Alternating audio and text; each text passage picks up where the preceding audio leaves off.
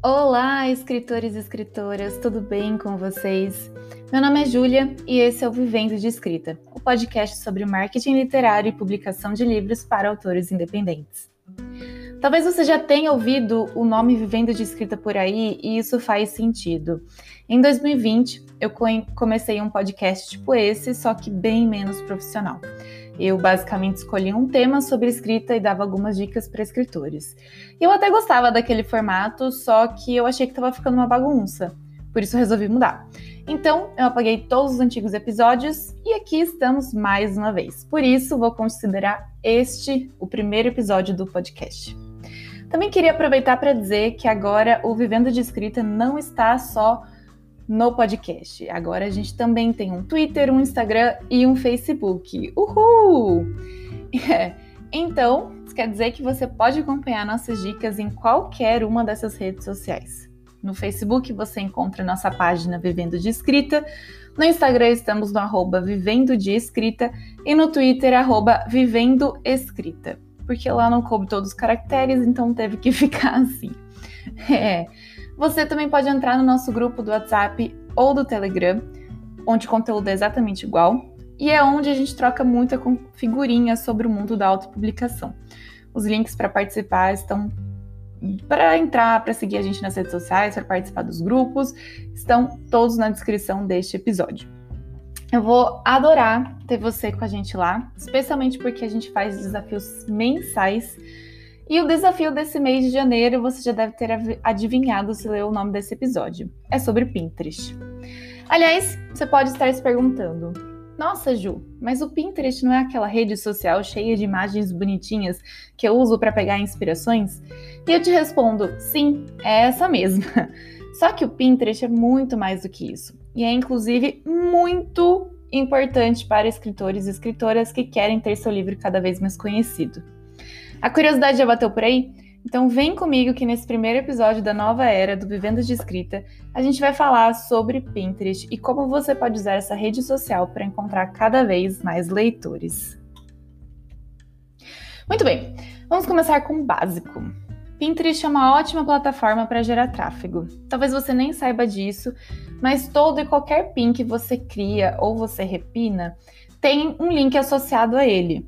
Ou seja, você pode colocar o link do seu blog, do seu Twitter, da sua página de autor da Amazon, do seu livro da Amazon, ou onde mais o seu livro seja vendido, uh, do seu podcast, do seu Instagram, enfim, de qualquer site ou rede social que você queira divulgar.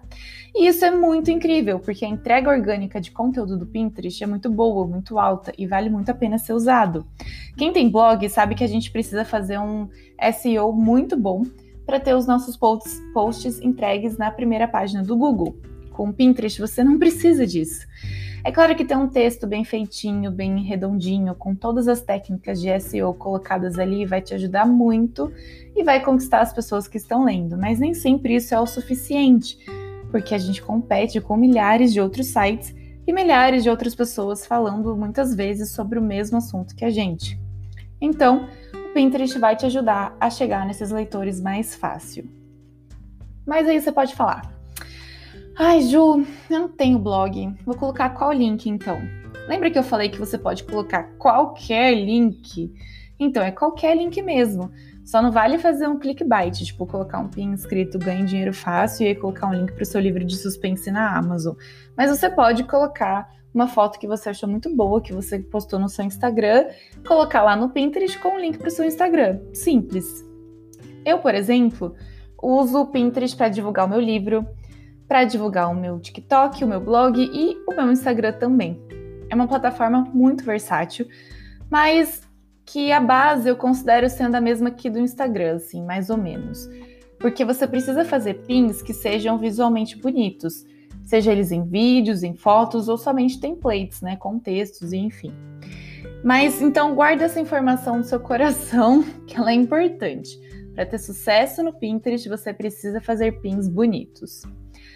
Eu quero fazer uma pausa aqui, porque você deve pensar que é muita coisa. E sim, é.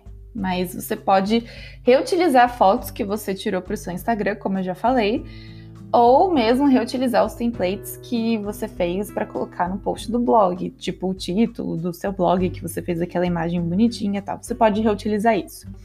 Porque o Pinterest aceita muitos formatos e com isso eu quero dizer em questão de tamanho mesmo, não é só no Instagram que ele tem um tamanho pré-definido, que você não pode passar muito do que eles estipulam. E é por isso que você pode reaproveitar muita coisa que você já fez ou que você está fazendo no momento. E, bom, se você é um escritor ou uma escritora independente que está me ouvindo, eu sei que você já tem a consciência que vai precisar fazer meio que de tudo pelo seu marketing, né? Já que a gente precisa ser tudo, escritor, publicitário, relações públicas da nossa própria marca, para podermos vender os nossos livros. Então, acho que isso não foi uma grande surpresa para você saber que tem todo esse trabalho extra. Mas voltando. Já que o Pinterest é para gerar tráfego e já que a plataforma aceita tantos formatos, qual seria o melhor formato para você começar a publicar pins? E a resposta que eu te dou é depende. Não me odeia, tá? Mas isso é real. É porque o formato vai depender dos seus objetivos.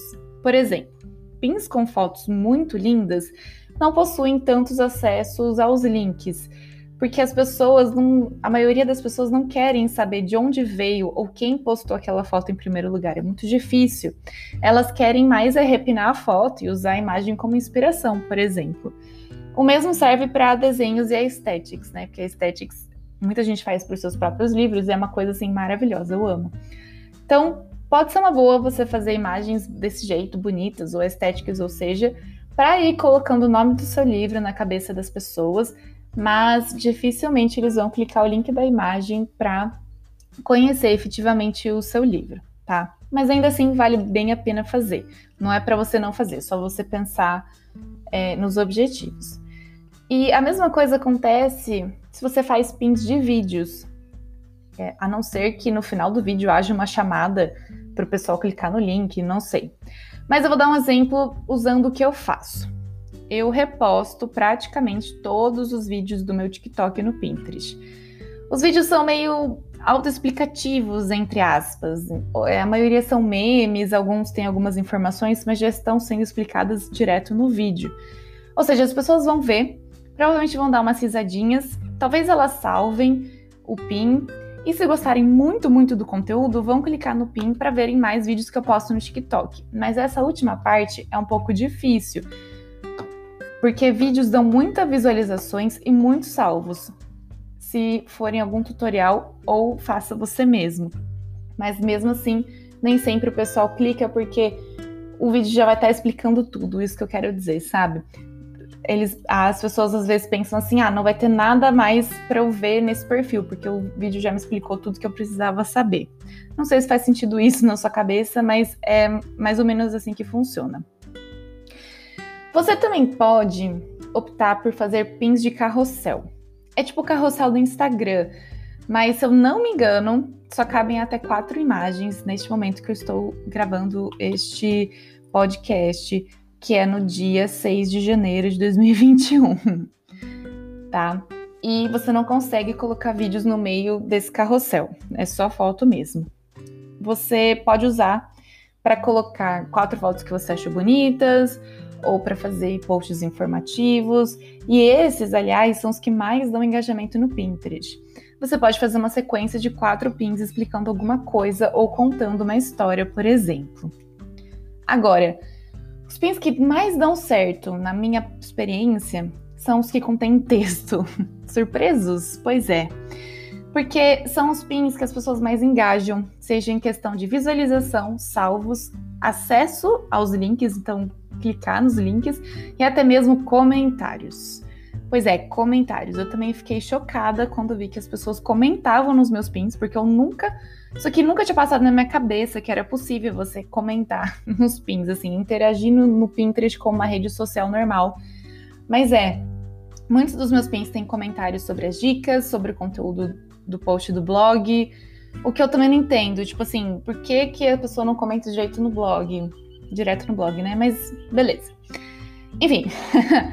Quando eu digo pins com textos, eu quero dizer que são os pins que possuem algo escrito. Então, um título chamativo contando sobre o que é o post do blog, um infográfico, uma quote, uma dica de escrita, sei lá, qualquer coisa com texto dá certo. Pelo menos na minha experiência própria, assim, dá muito mais certo em questão de engajamento. Não é só. As pessoas não só salvam um PIN, elas interagem com o PIN.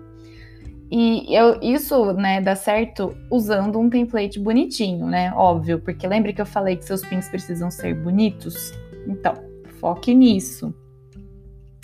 Tá. Agora você já sabe para que serve o Pinterest e quais formatos pode usar para fazer seus pins. Próximo passo é transformar sua conta ou criar uma conta business, que é onde você irá ver todos os dados e análises do seu perfil. Como esse aqui é um podcast, não vou te explicar como fazer isso, até porque é bem intuitivo, é só você ir lá em configurações e mudar e tá tudo certo. Não sei nem se tem como fazer um tutorial em podcast para falar a verdade, mas eu juro que é algo fácil de ser feito, tá? Depois disso, é só começar a incluir o Pinterest como um dos seus canais de divulgação. Simples. Mas como eu falei, nas redes sociais e no grupo do WhatsApp e do Telegram, eu dou dicas mais completas, tutoriais completos sobre como usar o Pinterest. Então não esquece de seguir a gente por lá. Use o Pinterest para divulgar o seu livro, seu blog e suas redes sociais. Para crescer lá, o importante é ter frequência.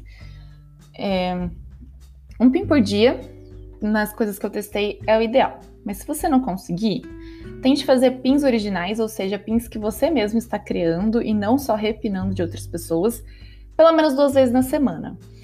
E também, óbvio, repine conteúdo que tem a ver com o seu livro ou com o que você aborda no seu blog e nas redes sociais para já ir atraindo mais pessoas.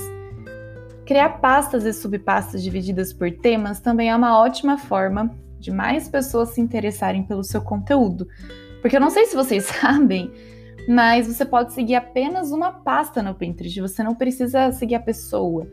E, e aí é mais fácil de você acompanhar o que está sendo atualizado por lá. Enfim, eu acho o Pinterest uma plataforma muito completa, super fácil de usar e que é essencial para escritores.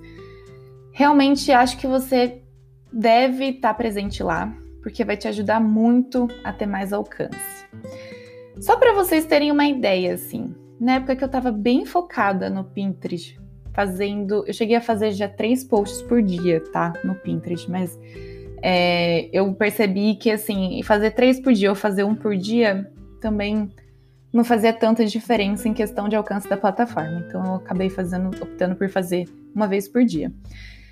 E, bom, quando eu tava bem focada, fazendo tudo direitinho, porque eu dei uma pausa assim nesse fim de ano, né, do ano passado, férias, sabe como é. Mas quando eu tava bem focada, o meu alcance era de mais de 2 milhões, ou seja, 2 milhões de pessoas estavam vendo os meus pins. Eu não sei vocês, mas eu acho isso muita coisa. E eu queria também dizer que, óbvio, eu também repinava, mas quando você é, tem essa conta business, esse alcance é focado somente nos pins que você está criando, tá? Então, eu criando um pin por dia, que na maioria das vezes era só reutilizando coisas que eu já estava postando em outras redes sociais, eu tinha um alcance de 2 milhões de pessoas, né?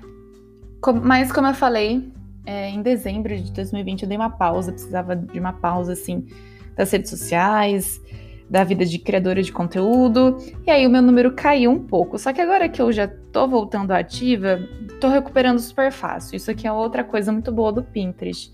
Você não é tão penalizado pela sua falta de interação, digamos assim, não da mesma forma que outras redes sociais fazem com você.